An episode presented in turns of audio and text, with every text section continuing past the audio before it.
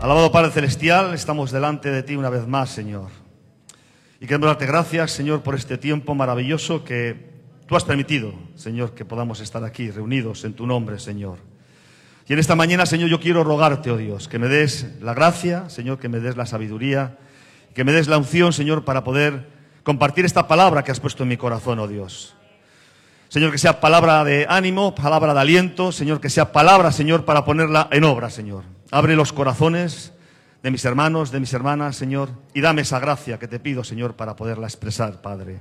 Te lo pido, Dios mío, en el nombre de Jesús, y una vez más, Señor, te doy las gracias, oh Dios. Amén. Amén. Vamos a tomar nuestras Biblias y vamos a empezar por la lectura del capítulo 1 de Josué. Dice así la, el capítulo 1 de Josué, Josué capítulo 1. Dice así la palabra de Dios. Vamos a leer, voy a leer los 18 versículos que tiene, ¿verdad? Dice así la palabra de Dios. Aconteció después de la muerte de Moisés, siervo de Jehová, que Jehová habló a Josué, hijo de Nun, servidor de Moisés, diciendo, mi siervo Moisés ha muerto. Ahora pues, levántate y pasa este Jordán, tú y todo este pueblo, a la tierra que yo les doy a los hijos de Israel. Yo os he entregado como lo había dicho Moisés, todo lugar que pisare la planta de vuestro pie, desde el desierto y el Líbano hasta, que, hasta el gran río Éufrates, toda la tierra de los esteos hasta el, gran, hasta el gran mar, donde se pone el sol, será vuestro término.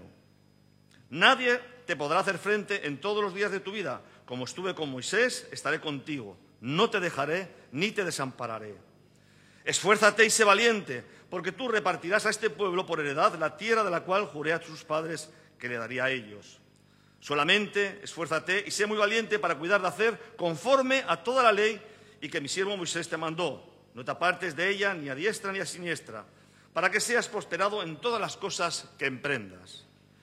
Nunca se apartará de tu boca este libro de la ley, sino que de día y de noche meditarás en él, para que guardes y hagas conforme a todo lo que en él está escrito, porque entonces harás prosperar tu camino y todo te saldrá bien. Mira que te mando que te esfuerces y seas valiente, no temas ni desmayes, porque Jehová tu Dios estará contigo en donde quiera que vayas.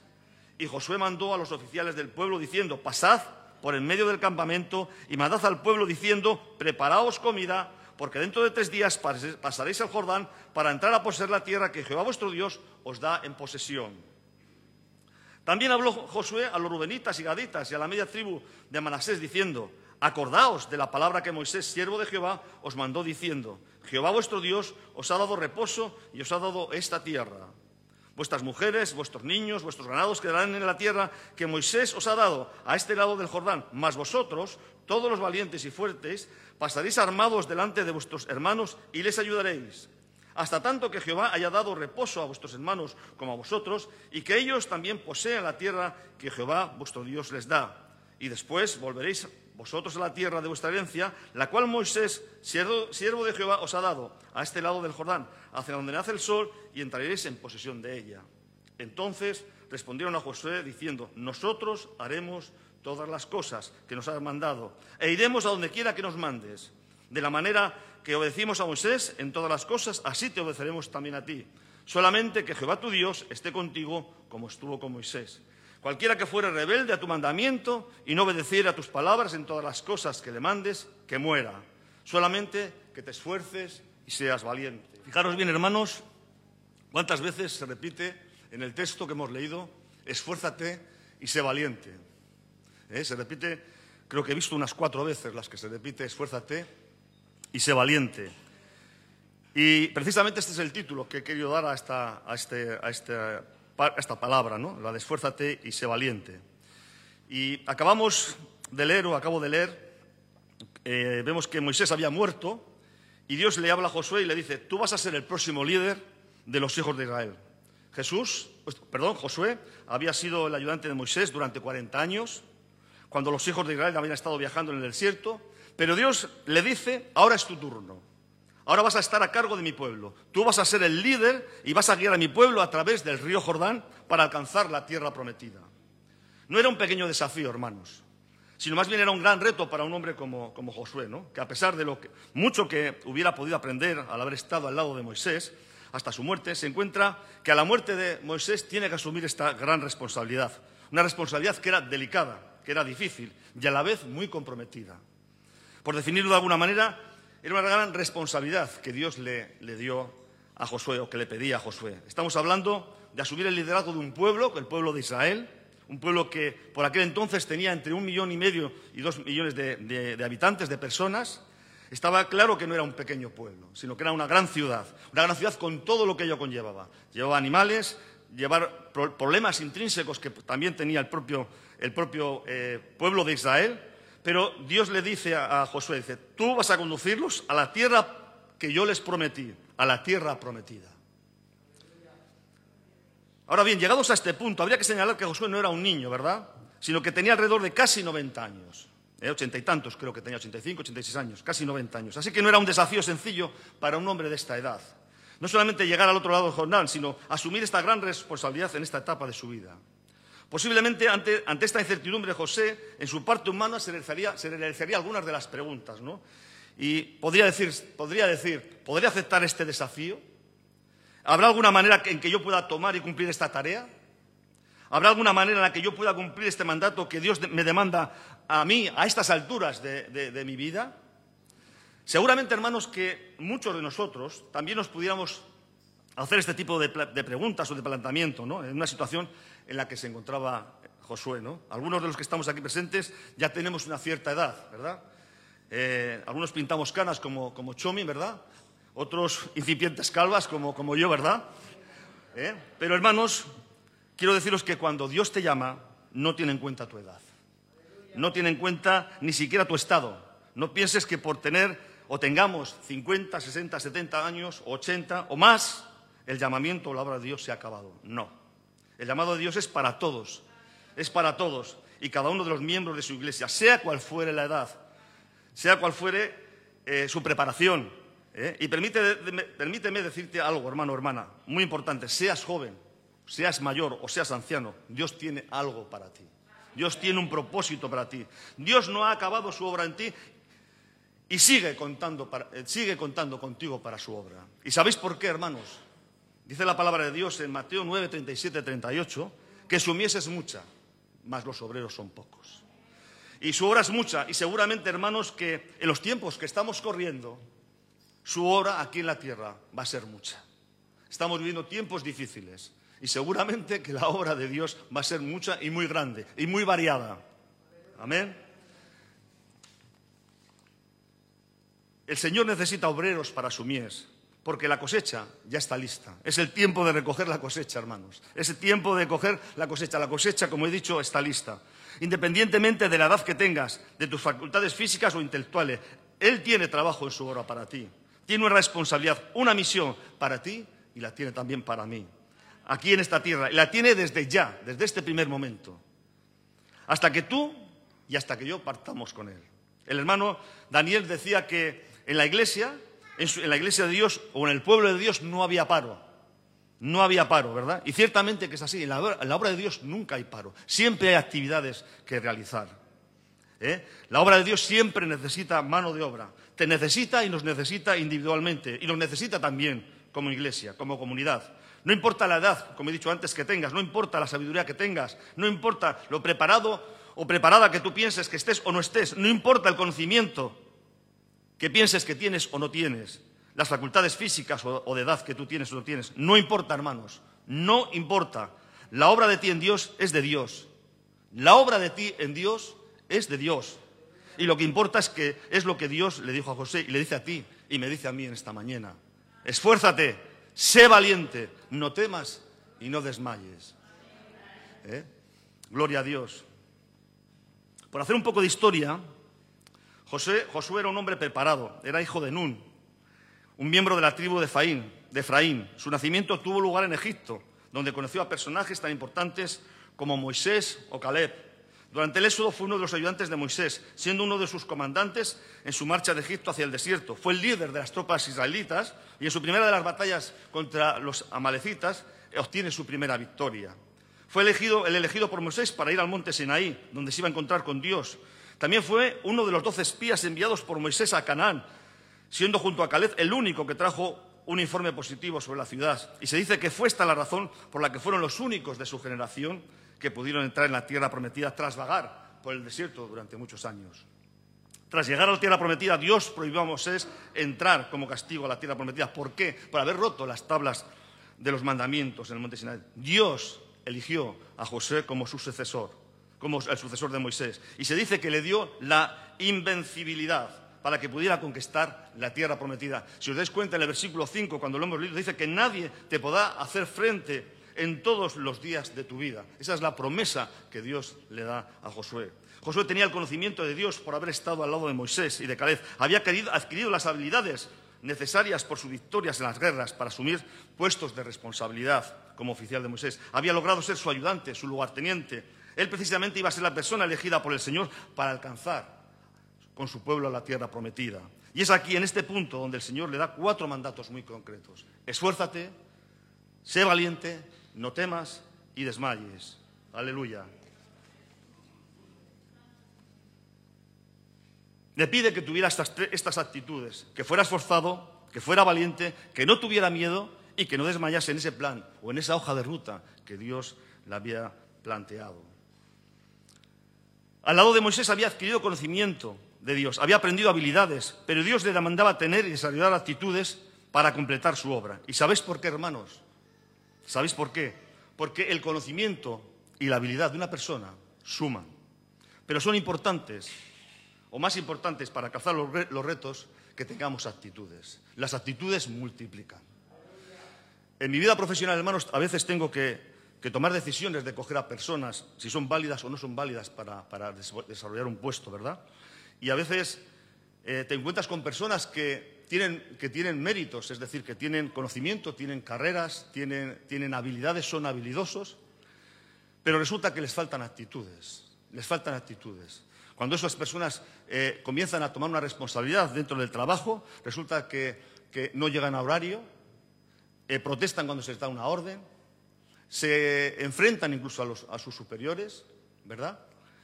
Y a mí, eh, generalmente, me importa más la persona que tiene actitud que la persona que tiene habilidades y conocimientos. Es importante tener habilidades, es importante tener conocimiento. ¿Cómo no va a ser importante? Pero es mucho más importante tener actitud. Mucho más importante tener actitud. Aleluya. Y precisamente esto es lo que el Señor quería de Josué, que su plan saliese bien, ¿verdad? Por ello le demanda estas cuatro actitudes, que a la vez son virtudes. Y vamos a ir mirando cada una de ellas, ¿verdad? Vamos a mirar primeramente qué significa esfuérzate y sé valiente. Dios le promete a Josué que nunca lo desampararía y, requiere de él dos virtudes indispensables, el esfuerzo y la valentía. Dios no ha cambiado hoy, requiere de nosotros, sus hijos, que nos, mantengamos siempre en pie de lucha frente a las adversidades. Y lo primero que tenemos que hacer es esforzarnos para no caer. ¿Eh? Esforzarnos para no caer. Por tanto, ¿qué es el esfuerzo? Y he mirado algunas de las definiciones. Dice que como esfuerzo denominamos la fuerza que aplicamos contra algún impulso o resistencia para contrarrestarlo o revertirlo. Otra definición dice que asimismo se llama esfuerzo a la energía o al vigor que se pone en la realización de algo venciendo obstáculos. Y otra, otra de, las definiciones dice que el esfuerzo también se considera una virtud, una virtud del ánimo, relacionada con la fuerza o el empeño con que afrontamos una dificultad o nos proponemos para alcanzar un objetivo. Y en este sentido el esfuerzo tiene además una serie de valores, que son la constancia, son la confianza y son la esperanza. Y vamos a ver cada uno de ellos. Todo esfuerzo requiere una constancia.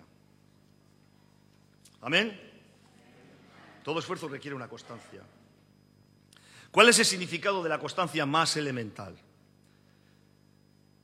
Eh, hemos cantado y hemos eh, escuchado que debemos de estar firmes, ¿verdad? Pues el significado de la constancia más elemental es mantenernos firmes en nuestras decisiones es mantenernos firmes en nuestras decisiones. Cuando nos esforzamos, una parte fundamental es estar firme en la decisión que hemos tomado y en las formas en las que lo vamos a hacer. Hay una canción que, hace mucho que quizás no cantamos dentro de la iglesia, ¿verdad? Y cuando estaba preparando esto me venía a, la mente, ¿no? Y la canción dice, dice así, he decidido seguir a Cristo, he decidido seguir a Cristo, he decidido seguir a Cristo, y lo repito otra vez, y, por último dice, y acaba la estrofa, no vuelvo atrás, no vuelvo atrás, no vuelvo atrás, aleluya. Y verdaderamente, esto es, cuando cantamos eso, es un, es un- es un síntoma de constancia y de firmeza en la fe. Es un, es un- es un síntoma o es una reacción por nuestra parte ¿eh? de, de, vuelvo a repetir, de constancia y de firmeza en la fe. ¿eh? De tal manera que decimos que queremos seguir a Cristo a pesar de cualquier circunstancia, por difícil que ésta sea. Vamos a ser persistentes, constantes en buscarle y en seguirle. Aleluya. En el mismo, el mismo apóstol Pablo, en su primera carta a los Corintios, en el versículo, en el capítulo 15, versículo 58, dice, por tanto, mis amados hermanos, estar firmes, constantes, abundando siempre en la obra del Señor, sabiendo que vuestro trabajo en el Señor no es en vano. Aleluya, aleluya, ¿eh? aleluya. El esfuerzo, la constancia, siempre va a dar un buen fruto. Siempre va a dar un buen fruto. A veces no cuando queramos, no en el momento, ¿eh? No en el momento. A veces los jóvenes, sobre todo cuando emprenden negocios, ¿verdad? Eh, eh, eh, quieren obtener ganancias a corto plazo, a corto plazo. Y ciertamente que los negocios a corto plazo raramente existen, si se hacen bien y se hacen con- con- con- como se deben de hacer legalmente, ¿verdad? La, gente que, que- que- o los- los- la gente que ha tenido negocios de tiendas o de bares, ¿verdad? Han tenido que ser, se han sacrificado durante muchos años hasta que ese negocio ha sido levantado. Y hoy en día la gente cuando levanta un bar, levanta un pub o levanta una tienda o también lo que sea, quiere tener eh, ganancias a corto plazo. Y ciertamente que eso no funciona así. A veces hay que sacrificarse, hay que abrir muchas veces los domingos, hay que abrir- tener un horario mucho más grande de lo que, de lo que se necesita. Yo me estoy acordado- me acordaba de los chinos. ¿Por qué no cierran las tiendas de los chinos? Los chinos no cierran, las tiendas porque están las 24 horas, hermanos. ¿eh? Y son tiendas de necesidad. Es decir, eh, aquí no se le, se han agotado una de las pilas y va al chino por las pilas, o a un colador, o a no sé qué. Y ellos están ahí, hermanos, son constantes, son constantes. Así tenemos que ser nosotros, constantes. Tenemos que estar firmes, hermanos, firmes. No es tarea fácil, no es tarea fácil, porque ser firmes no es tarea fácil. Siempre viene dando palos, siempre vienen desalientos. Pero lo importante es mirar a dónde vamos, mirar cuál es el objetivo que Dios tiene en nuestra vida. Eso es lo más importante, hermanos. Y yo estoy convencido que para cada uno de los que estamos aquí presentes, cada uno, seas joven, seas pequeño, seas grande, pequeño, Dios tiene un propósito. Dios tiene ya un propósito para tu vida. Aleluya. El segundo punto es la confianza. El esfuerzo requiere confianza. Dice la palabra, dice, la palabra en el profeta Jeremías, capítulo 17, versículos 7 y 8. Bendito el varón que confía en Jehová y, cuya, cuya confianza es Jehová, porque será como el árbol plantado junto a las aguas, que junto a la corriente echará sus raíces y no verá cuando viene el calor, sino que su hoja estará verde y en el año de sequía no se fatigará ni dará su fruto. Bendito el varón que confía en el Señor y cuya confianza es el Señor. Me llama la atención de este versículo porque no solamente hace mención a confiar en el Señor, sino que reafirma su confianza en Él. Aleluya. Me recordaba este versículo cuando lo, cuando lo leía y lo estaba estudiando, el mismo, el mismo el, texto en en el libro de Génesis, cuando Ja- Jacob lucha contra, contra el ángel de, de Peniel, ¿no?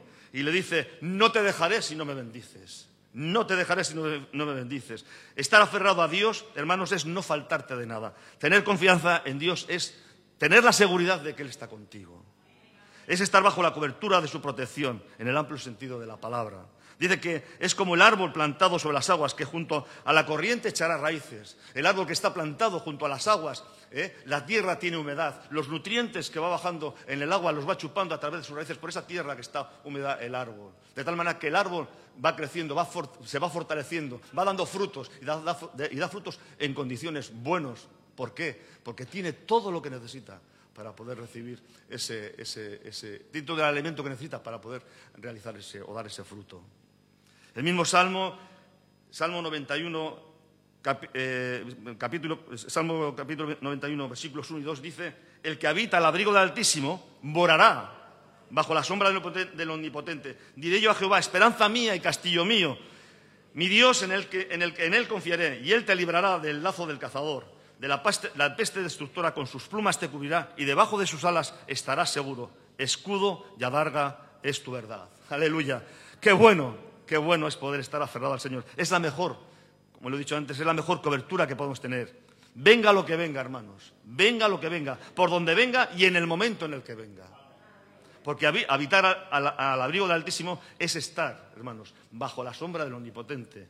Y estar bajo la sombra del Omnipotente no es cualquier cosa, hermanos. No es cualquier cosa. Estar bajo la sombra del Omnipotente es estar bajo el cobijo del, Creador de todas las cosas, del que todo lo puede, del que todo lo sabe, del que todo lo conoce. Aleluya. Y Él, hermanos, Él siempre va a ser tu escudo. Él siempre va a ser nuestro escudo. Dice que es escudo y adarga, es su verdad. Él siempre va a ser nuestro escudo. Aleluya.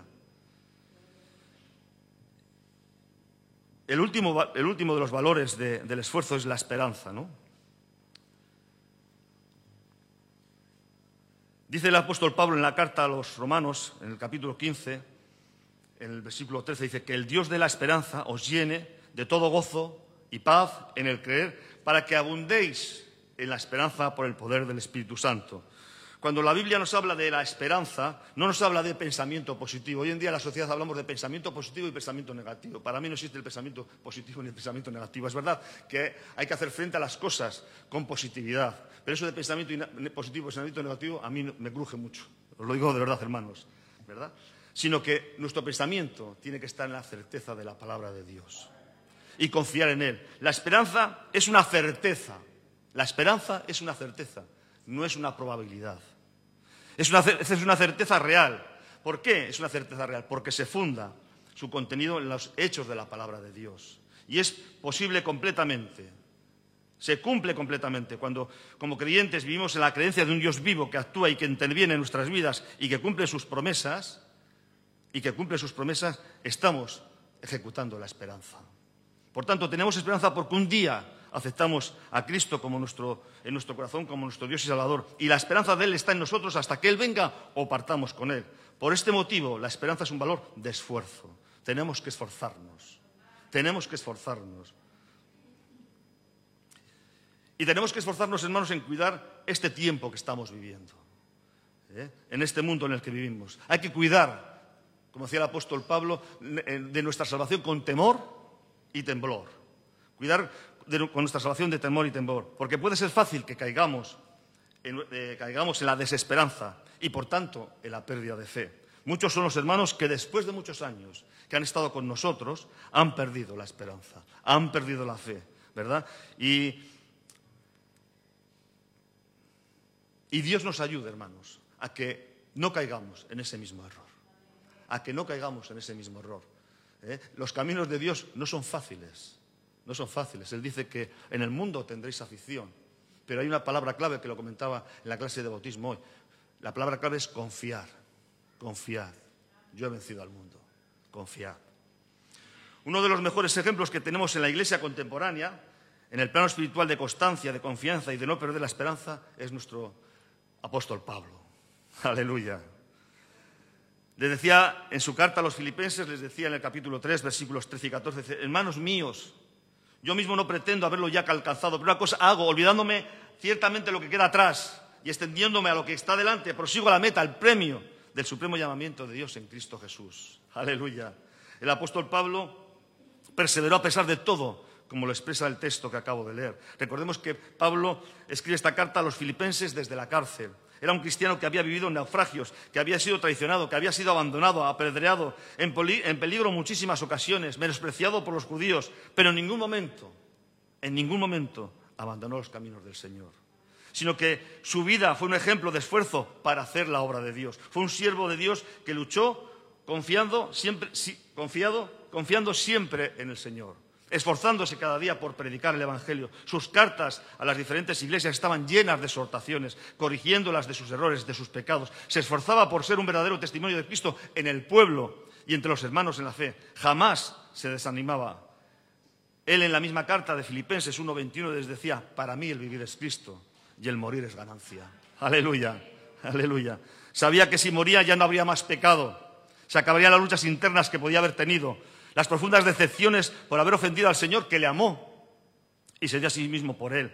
Significaba el ser librado del dolor de este mundo y sabía, sabría que tendría la sanidad bajo la mirada vigilante de Dios, a quien sirvió sin escatimar un minuto de su vida. desde que Él se convirtió. Que verdaderamente seamos así también nosotros, hermanos. Que sea, seamos un apóstol Pablo. ¿eh? Ser, Él es un referente para nosotros. Amén. Por tanto, hermano y hermana, si tienes desánimo, si has cometido errores en el pasado, si hoy tienes oposición de cualquier tipo, avanza hacia la meta. No te pares, no te detengas, no mires atrás. Mira el legado que el apóstol Pablo con su esfuerzo hizo y nos dejó. Pelea la buena batalla, como el mismo apóstol Pablo le decía a su siervo Timoteo. ¿eh? Pelea la buena batalla de la fe, echa mano de la vida eterna, a la cual asimismo fuiste llamado, habiendo hecho la buena profesión delante de muchos testigos. Aleluya. Aleluya. Pelea la buena batalla. Pelear la buena batalla significa permanecer en la palabra de Dios por medio de la fe, independientemente de lo que podamos sentir o de lo que podamos entender. El propio Jesús les dice, si vosotros permanecéis en mi palabra, seréis verdaderamente mis discípulos. Jesús les decía esto a sus discípulos porque su palabra, la palabra de Dios, es la verdad sobre la cual podemos fundamentar nuestras vidas, sin el temor a ser decepcionados, precisamente porque todo lo que dice su palabra, que es verdad, es verdad. Aleluya. Y Él no es hombre que mienta, ni hijo de hombre, para que se arrepienta. Aleluya. La vida del creyente debe ser y tiene que ser una vida de esfuerzo y no de autocomplacencia. Saliendo de cualquier estado de confort en el que nos podamos encontrar y teniendo un doble fin. Primero, ser un instrumento útil mediante el cual Dios nos pueda usar en ese plan que tiene reservado para nosotros. Esa hoja, como decía al principio, de ruta que puede tener reservada para nosotros. Y en segundo lugar, nuestro objetivo debe ser agradarle a Dios en todos los pasos que demos, en esa obra o en esa hoja de ruta que Dios va a hacer a través de nosotros. Amén. Quisiera entrar en la otra parte, en valentía. Hemos hablado del esfuerzo, hemos hablado de los valores que tiene el esfuerzo y quisiera hablar de la valentía también. La valentía es la determinación para enfrentarse a situaciones arriesgadas o difíciles. En nuestra carrera espiritual siempre vamos a tener amenazas. Vamos a tener situaciones difíciles y vamos a tener situaciones arriesgadas a las que nos vamos a tener que enfrentar. Aquí tenemos a los pastores, la cantidad de, carreras y de situaciones difíciles que se han, tenido que enfrentar eh, a lo largo de su ministerio, desde que, estaban en Tutulu hasta que pasaron por, se marcharon hasta Buda y hasta que han venido aquí. Ha sido duro el trayecto y el viaje. Y seguramente que cada uno de nosotros, eh, de los que estamos aquí, hemos pasado por etapas difíciles y arriesgadas. Hemos sido valientes, hemos seguido adelante. Por eso estamos aquí, hermanos. Porque creo que todos los que estamos aquí hemos sido valientes y seguimos adelante. Queremos estar y queremos seguir estando firmes en la fe. Aleluya. Ser valiente no significa ausencia de temor. Todos los hombres hemos sentido miedo en algún momento. Todos hemos sentido en algún momento miedo, ¿verdad? Ser valientes es tener el valor, la capacidad para, para continuar a pesar de los temores. La mejor manera de ser valiente es enfrentarnos a lo que tenemos de frente, de frente, poniendo este enfrentamiento en las manos de Dios, para que abra camino, nos capacite para sortear y vencer todo aquello que puede oponerse a la obra o al plan de Dios para nuestras vidas. Es mejor, hermanos, y esto, eh, abrir los oídos, es mejor hacer las cosas con miedo que no hacerlas porque tenemos miedo. Es mejor hacer, y repito, es mejor hacer las cosas con miedo que no hacerlas porque tenemos miedo. Si no hacemos las cosas porque, tenemos miedo, jamás avanzaremos. Jamás. Dice la palabra de Dios en Mateo 11.2, en Mateo 11.12, el mismo Jesús dice, el reino de los cielos sufre violencia y los violentos lo arrebatan. Solo los violentos lo arrebatan. El sustantivo de violento en griego es viastés, que significa hombre esforzado o violento. Implica fuerza, implica vehemencia, implica dedicación. Fijaros bien lo que implica ser violento. ¿eh? Fuerza, demencia y dedicación. En la segunda epístola del Pablo a Timoteo, en el capítulo 7, dice, le dice eh, eh, el apóstol Pablo a Timoteo, le dice, Dios no nos ha dado espíritu de cobardía, sino de poder, de amor y de dominio propio. Y una pregunta que me, que me sugiere este texto, ¿no? Si Dios no nos ha dado espíritu de, cobardía, ¿qué nos ha dado entonces? Nos ha dado espíritu de valentía. Aleluya. Espíritu de valentía que conlleva precisamente eso, el poder, el amor y el dominio propio. Cuando preparaba este apartado de la valentía, me acordaba de la lucha de David con Goliat. Creo que es una, es una forma muy, muy, muy concreta ¿no? de, ver, una escena muy concreta de, ver la valentía de David y, lo que supuso. ¿no? Y me hacía pensar en David, ¿no? cuando se enfrentó contra el gigante Goliat, como os he dicho, un gigante que medía 2 metros 90 de altura. Eh, llevaba una armadura que pesaba 50 kilos. Su espada, pesaba más de 6 kilos. Y todo su cuerpo, dice, todo su cuerpo estaba cubierto de acero, excepto su frente. Eh, cuando, uno, cuando uno, como David, pequeñito, que seguramente sería eh, la mitad o, algo menos todavía de lo que era, de lo que era Goliat, seguramente que pesaría igual tres veces menos de lo que podría eh, pesar Goliat. yo me imagino a David delante de ese bigardo, por así decirlo, ¿no? ¿Eh? ¿Quién, se queda, estaría de frente delante de él? ¿no? Eh, eh, lo, podéis leer la historia porque es muy interesante en 1 Samuel 17, 37, 5. ¿no? Y dice, la, palabra que David era un hombre joven, hermoso, y obviamente su envergadura, como he dicho, su envergadura corporal de él sería dos veces menor o más que la de, que la de Goliat. Cualquiera en la situación de David se daría la vuelta, ¿no? Yo creo que en el momento en que viese a, un espécimen de ese, calibre, lo que haríamos sería darnos la, vuelta, ¿no? Pero fijaros bien lo que hizo David, ¿no? Él no echó a correr, no lo hizo. Él dijo, el que me ha librado de las garras del león y de las garras del oso, él también me librará de la mano de, este filisteo. Esta ya era su disposición, la disposición de David. Y fíjate que Saúl le, entregó la ropa, le entregó el casco, la espada para la batalla y dice, esto a mí me viene grande, esto yo no puedo con ello, me, me, es incómodo para poder luchar. ¿eh? Él echó mano de lo que sabía hacer y manejar, las piedras, la onda y sobre todo el respaldo de Dios. El respaldo de Dios. Es lo que usó y fue lo que puso en práctica, hermanos. Era lo que sabía, era lo que sabía hacer. Y fueron esos dos detalles lo que le llevó a la victoria. Esos dos detalles, lo que le llevó a la victoria.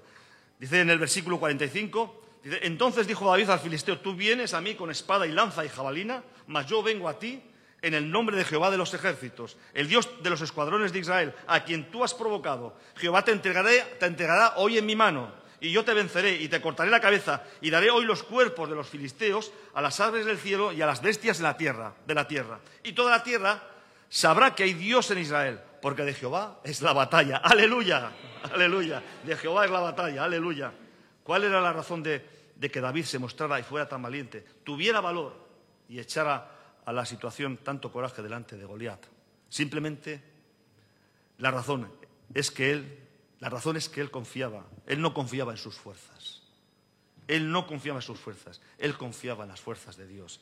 Esa es la diferencia que hay cuando hacemos frente a las, pruebas o a las circunstancias que a veces vienen a nuestra vida eh, y entramos en pánico o con temor. Confiamos en nuestras fuerzas y no en las de Dios.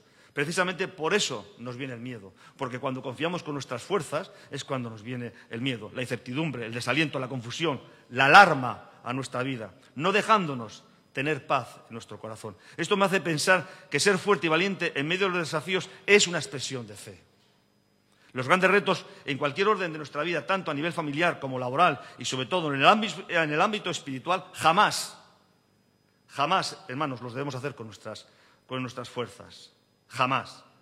Solamente los haremos con la fuerza y el poder de Dios. Cuando delante va el Señor y el Señor va delante, cuando nuestros retos son puestos delante de Él en oración, esperamos unas respuestas y la recibimos y esperamos para que Él abra los caminos, rompa las murallas, prepare el camino y nos dirija. Es entonces, y solo entonces, cuando poniendo toda nuestra confianza completamente en Él, cuando Él obra.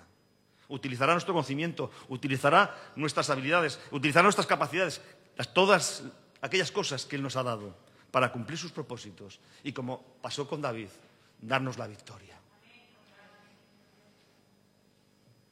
Cualquiera podía decir que, David era un sobrado, pero hermanos, no era así. David no confiaba en sus fuerzas, confiaba simplemente en Dios. Él tenía fe en él. Él no iba a utilizar ninguna espada. Se despojó, como he dicho, de las vestiduras y de la espada que le había dado Saúl. Saúl. Le pesaban, no se encontraba cómodo ni ágil y se defendió con las mismas armas, una honda y unas cuantas piedras que tenía para protegerse de los osos y de las, y de, los lobos que atacaban a sus ovejas cuando los pasto- pastoreaban el campo. No dudó de usarlas, mató y venció a Goliat. Ese mismo Dios que le protegió de esas bestias, le protegió del gigante Goliat.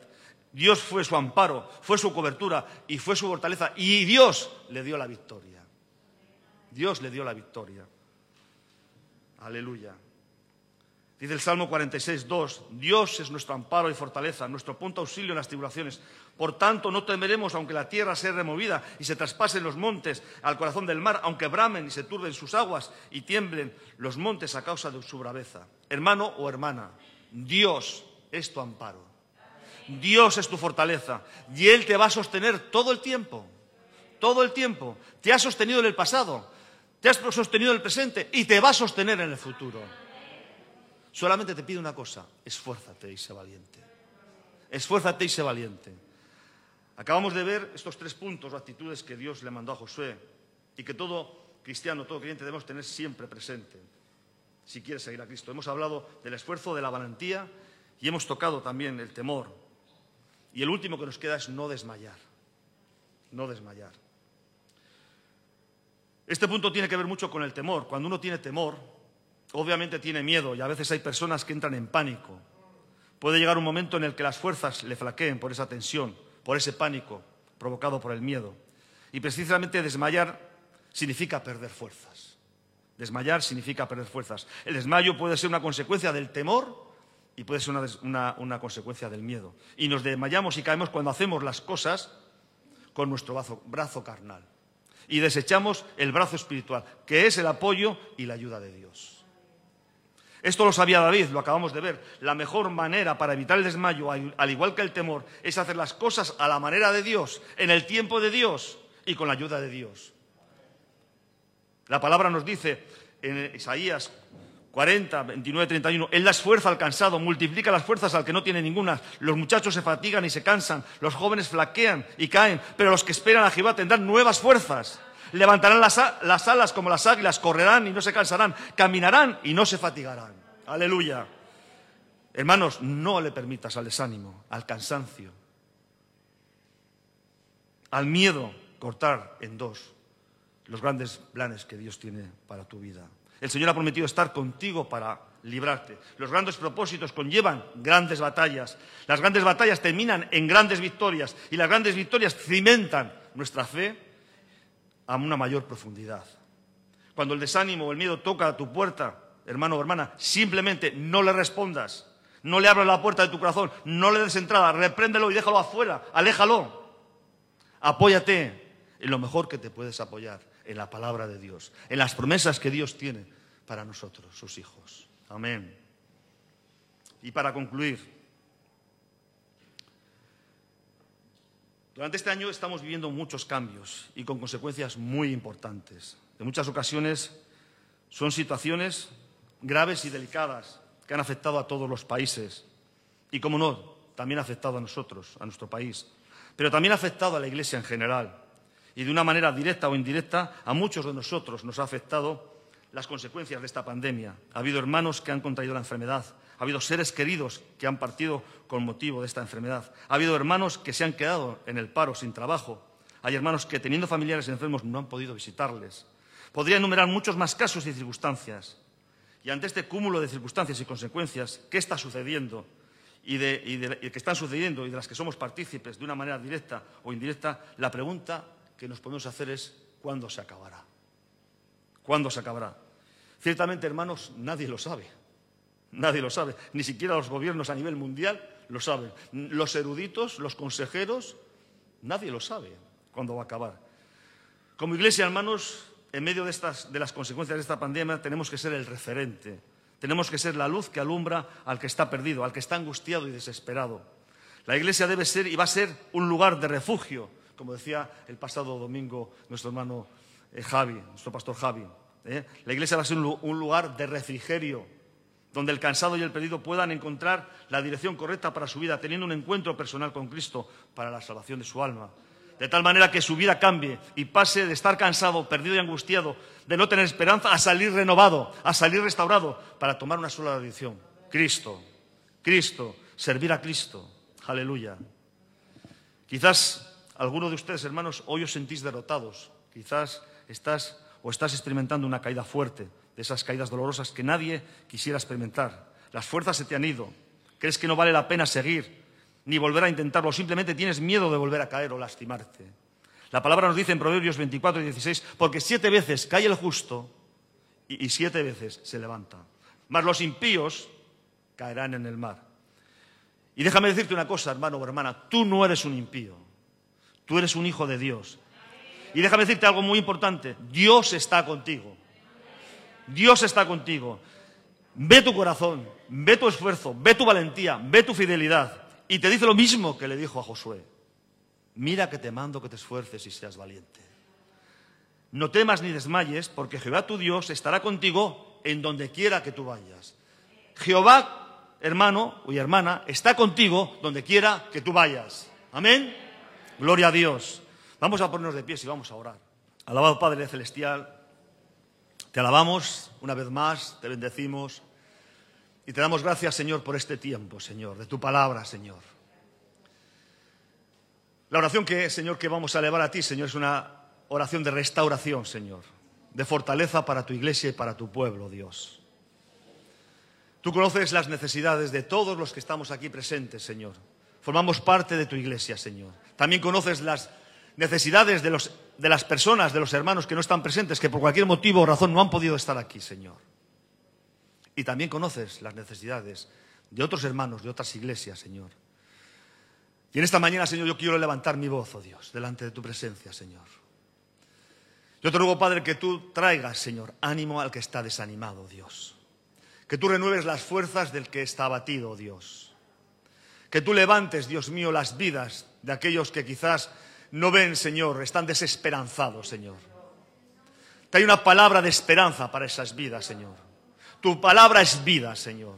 Tu palabra es verdad, Señor. Tócales en su corazón, Señor, con tu palabra, Señor. Que sea tu Espíritu Santo el que les redarguya, Señor. El que traiga esa palabra de aliento, esa palabra de ánimo, esa palabra de sostenimiento para su vida, oh Dios. Dales fuerzas, Dios mío. Señor, tú conoces, Dios mío, la situación personal de cada uno de nosotros, oh Dios. El que tiene problemas laborales, el que ha perdido familias, el que está enfermo, el que tiene familiares enfermos, Señor. Te ruego, Padre, que tú derrames sanidad sobre los enfermos, Señor, en el nombre de Jesús. Que tú fortalezcas la vida del que está batido, Señor, en el nombre de Jesús. Que tú proveas, Dios mío, de todo lo necesario para que tu pueblo, Señor, pueda vivir, Señor. Padre, provee de los alimentos, provee de trabajo, Señor. Yo te doy gracias, Padre. Te doy gracias porque tú eres el mejor provisor, Señor. Derrámate, Padre. Derrámate con tu Espíritu Santo en medio de tu pueblo, Señor. Oh Dios, que podamos ver con nuestros ojos cuántas cosas puedes hacer en medio de situaciones límites, Señor. Señor, la situación que estamos viviendo es una situación delicada, Señor. Lo sabemos y lo vemos. Y seguramente que no va a cambiar, Señor. Quizás va a peor, Señor. Oh Dios amado, guárdanos, Padre. Guárdanos a tu iglesia, a tu pueblo, Señor. De no caer en la desesperanza, Señor. De no apartarnos de ti, Señor. Y llénanos, Padre, con el poder y la gracia de tu Espíritu Santo, Señor. Te lo pido, Padre, en el nombre de Jesús. Y te doy, Señor, muchas gracias, oh Dios. Amén.